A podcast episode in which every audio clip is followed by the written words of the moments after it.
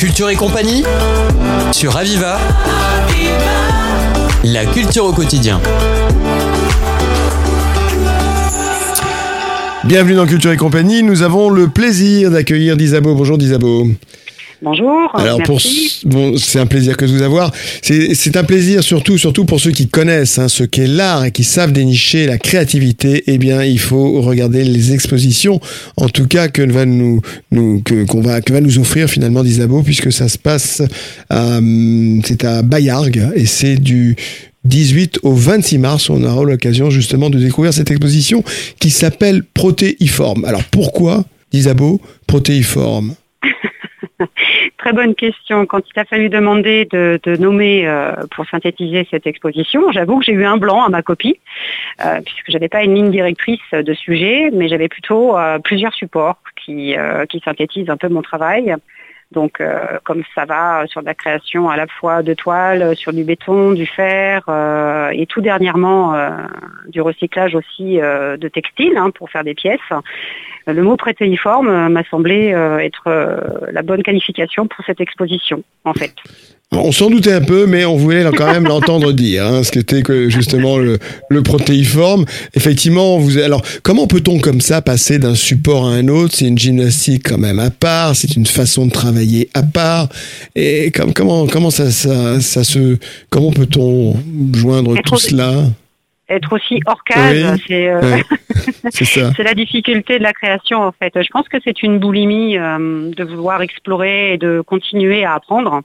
Donc euh, et euh, j'ai j'ai eu vraiment euh, voilà le cursus que j'ai depuis plus de 15 ans maintenant dans l'artistique fait que euh, j'ai envie d'explorer et surtout avoir envie d'accrocher sur euh, de pas être frustré entre guillemets quand j'ai envie de travailler euh, sur un support. Donc euh, tout part du support. Il y a la toile hein, classique Mhm. euh, où j'aime euh, créer dessus, mais je, rencontre parfois des objets ou des anciens objets qui m'appellent dans les rondeurs, dans, dans ce qu'ils euh, dans ce qu'ils dans ce- dans ce témoignent aussi euh, dans leur vie euh, et dans les patines. Euh, donc je, je souhaitais créer dessus. euh, donc il a fallu que je réponde à, à- à des techniques d'accroche et, euh, et j'ai surtout besoin de passion pour créer, euh, Mhm. me sentir vivante et parfois même souvent une mise en danger euh, où j'ai loupé plusieurs fois des techniques, euh, mais euh, et on y retourne et puis on y croit et, et au bout d'un moment effectivement euh, ça donne ce mot protéiforme. euh, qui fait que, que c'est, c'est, c'est, c'est- mon jardin d'expression en fait. hein. donc je m'interdis pas, je ne peux pas m'interdire de, de créer sur quelque chose. Je dirais que ça, c'est un concentré avant tout de couleurs, de lignes. euh. Alors j'ai jamais demandé. Vous avez une griffe euh, cependant, hein, on vous reconnaît quand vous créez quelque chose, quand on voit une de vos œuvres, c'est signé. Bah, ça me fait plaisir euh, quand, euh, quand j'entends ça parce que euh, c'est ce qui est revenu au- à force de travail et je pense d'être euh, peut-être dépasser la peur de m'affranchir un peu de ça justement pour laisser partir la main pour créer euh, à partir de ce que j'appelle du ventre. euh, bah, au final, ça a donné euh, oui un caractère et une signature et ça c'est la meilleure chose qu'on puisse donner à, un artiste autodidacte en réponse à son travail. Donc euh, parce que je ne falsifie pas ce que je, je- j'envoie au niveau au niveau artistique. Et euh, à l'inverse, il y a 15 ans, euh, j'avais pu rencontrer dans le domaine de la culture quelqu'un qui m'a dit il va peut-être falloir vous mettre dans une phase, euh, dans une case définie, qu'on puisse identifier votre travail artistique par un mot. et là, je, j'étais restée pantoise en disant mais ça, je ne sais pas si j'arriverai à le faire en fait. Et j'ai dépassé ça hein, parce que voilà, je- j'ai voulu m'octroyer un peu pour sortir du mutisme en créativité. J'ai, pas voulu me mettre de frontières à ce niveau-là. Donc euh, Je après, pense, je- je pense que la, la gentilhomme qui a voulu vous conseiller dans ce sens-là, et certainement pour bien faire, ne connaissait pas l'artiste rebelle qui était d'Isabeau. C'est rigolo ce mot rebelle. euh, ce mot rebelle est, est très rigolo parce que je pense pas que c'est de la rébellion en fait. Euh, en cherchant sur le tard Mhm. euh, dans, dans mes racines familiales, j'ai découvert que j'avais du côté de ma maman, euh, le papa était tailleur, un autre était compositeur. Des artistes a déjà. la- Mhm.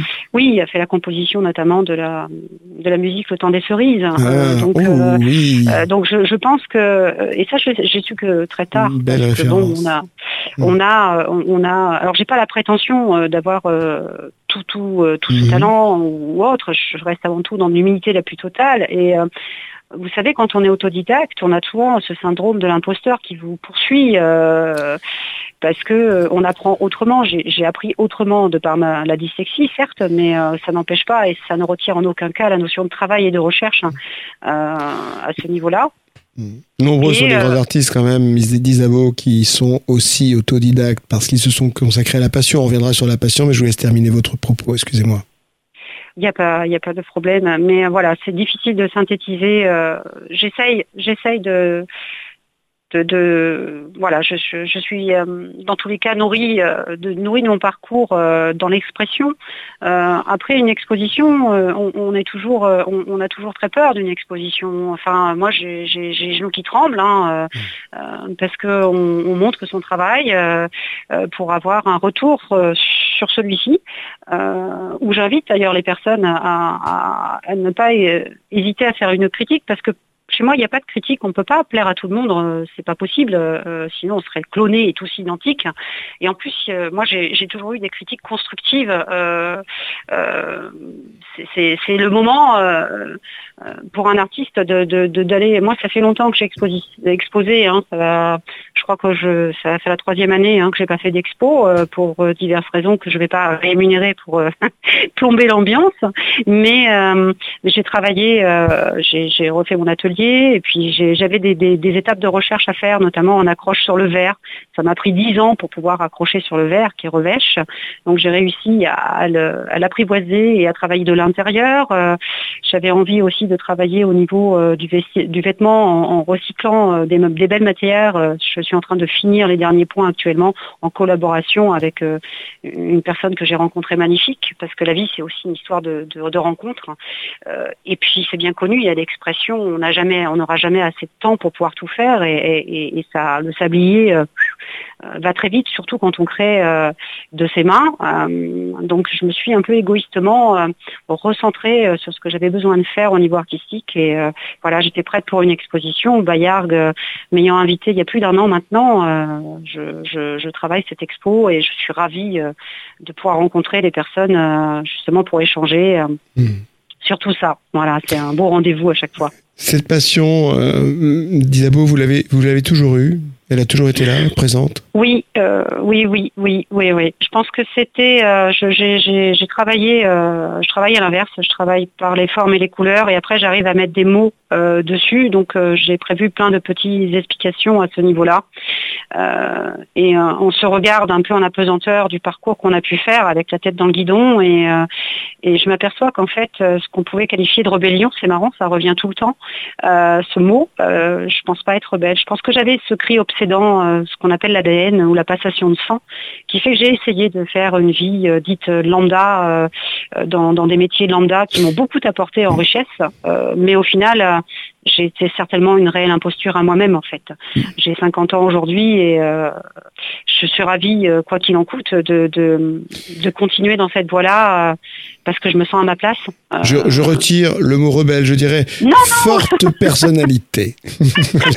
mais mais mais ça me fait sourire parce que je, je crois que je pense que des personnes au-delà de, de rencontrer, c'est pour ça que j'invite souvent les gens en face à face pour que parce que ça démystifie parfois une légende euh, par rapport à un papier glacé, une photo de papier glacé, les ondits, les, toutes les légendes, euh, et, euh, rien ne remplace qu'un rapport humain en fait.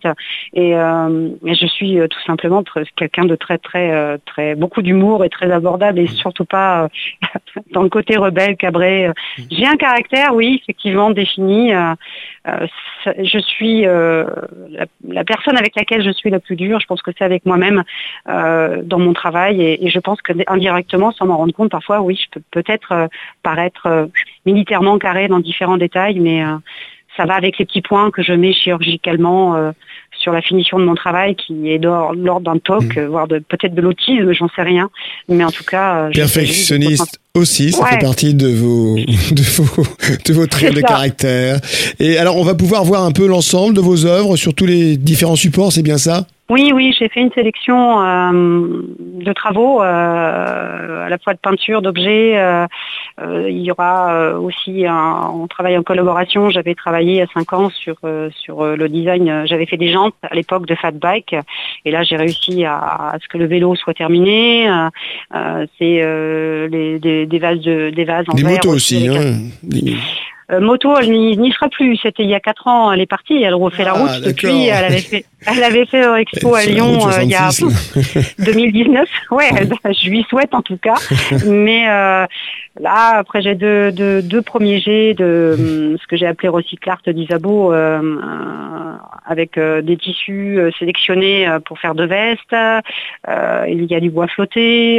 il y aura aussi, voilà. chaque pièce, chaque pièce est unique parce que c'est beaucoup de temps de la part de l'artiste, beaucoup de recherche, beaucoup de talent, beaucoup de persévérance, beaucoup de travail.